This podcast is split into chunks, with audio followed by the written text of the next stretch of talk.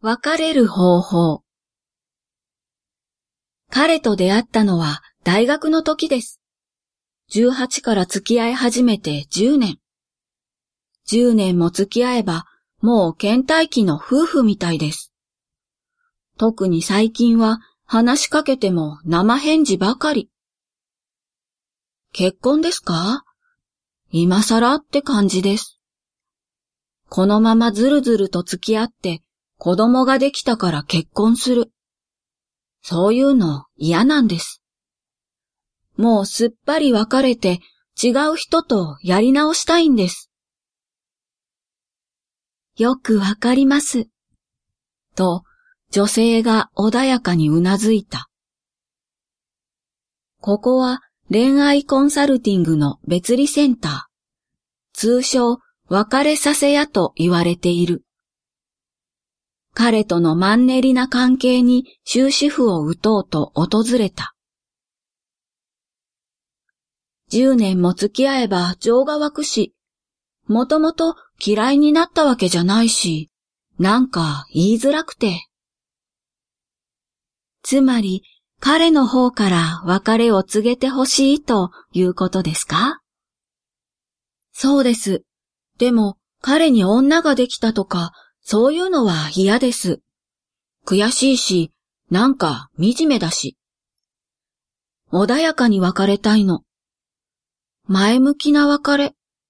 そう、笑顔でさよなら、みたいなのがいいんです。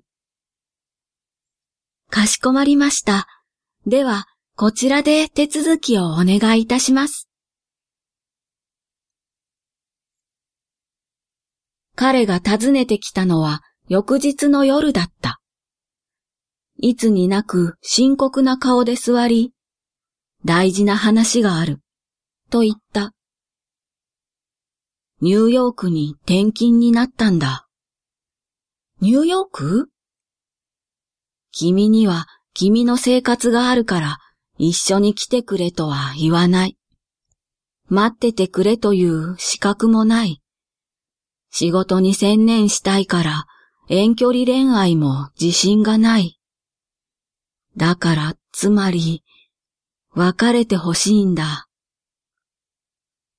前から海外で仕事したいって言ってたよね。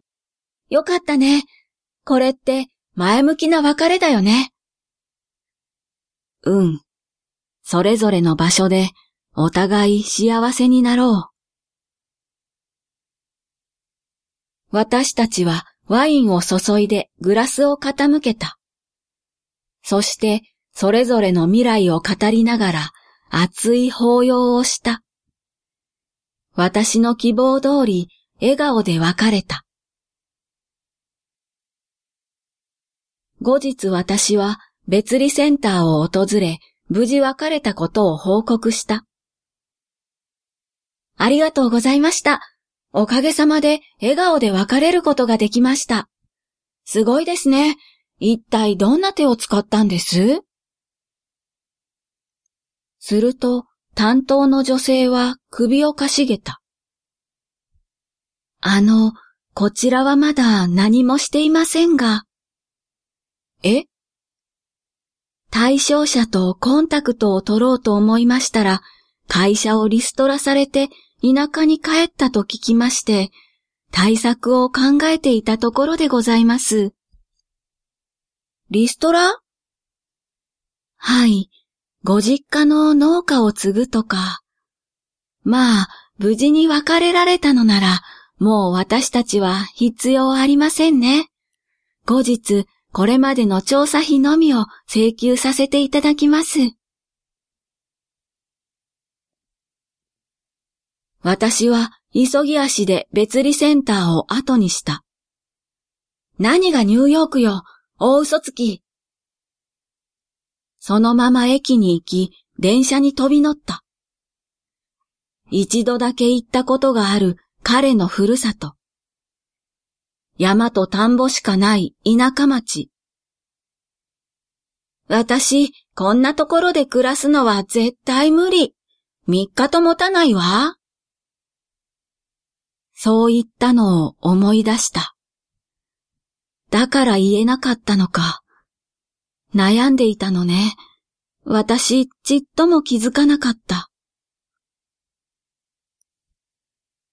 電車に揺られながら思い出すのは彼との楽しい思い出ばかり。不似合いのハイヒールであぜ道を走れば、その先に泥だらけで農作業をする彼がいた。汗にまみれた横顔は太陽みたいに輝いて見えた。私は服が汚れるのも構わずに彼の胸に飛び込んだ。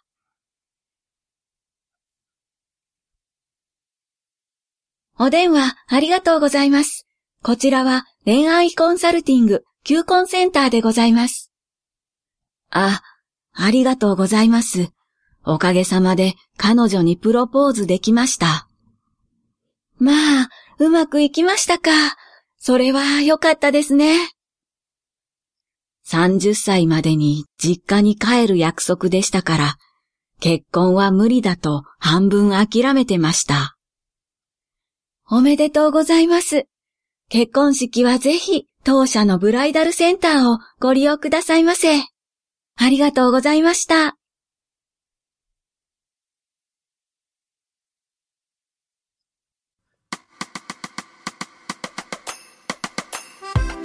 いらっしゃいませ。サトル文庫へようこそ。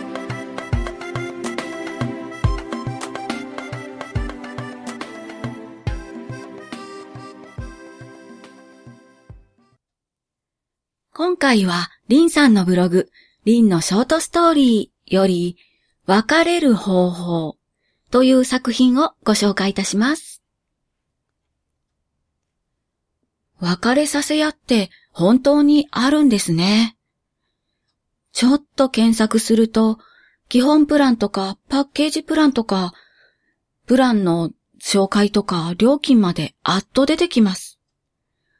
その仕事内容も紹介されていて、うーん、ドラマみたいです。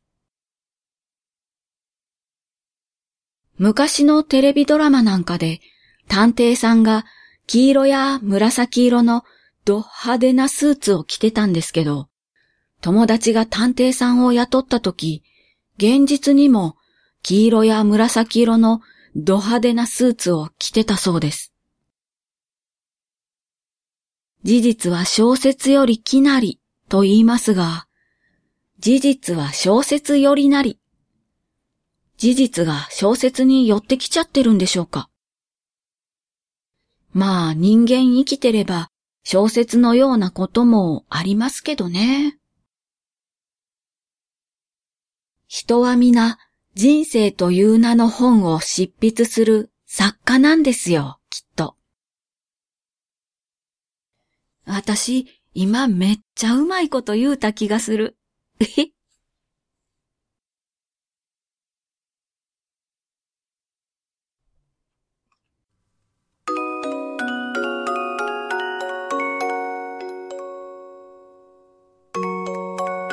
今回もお聞きくださってありがとうございます。またお越しください。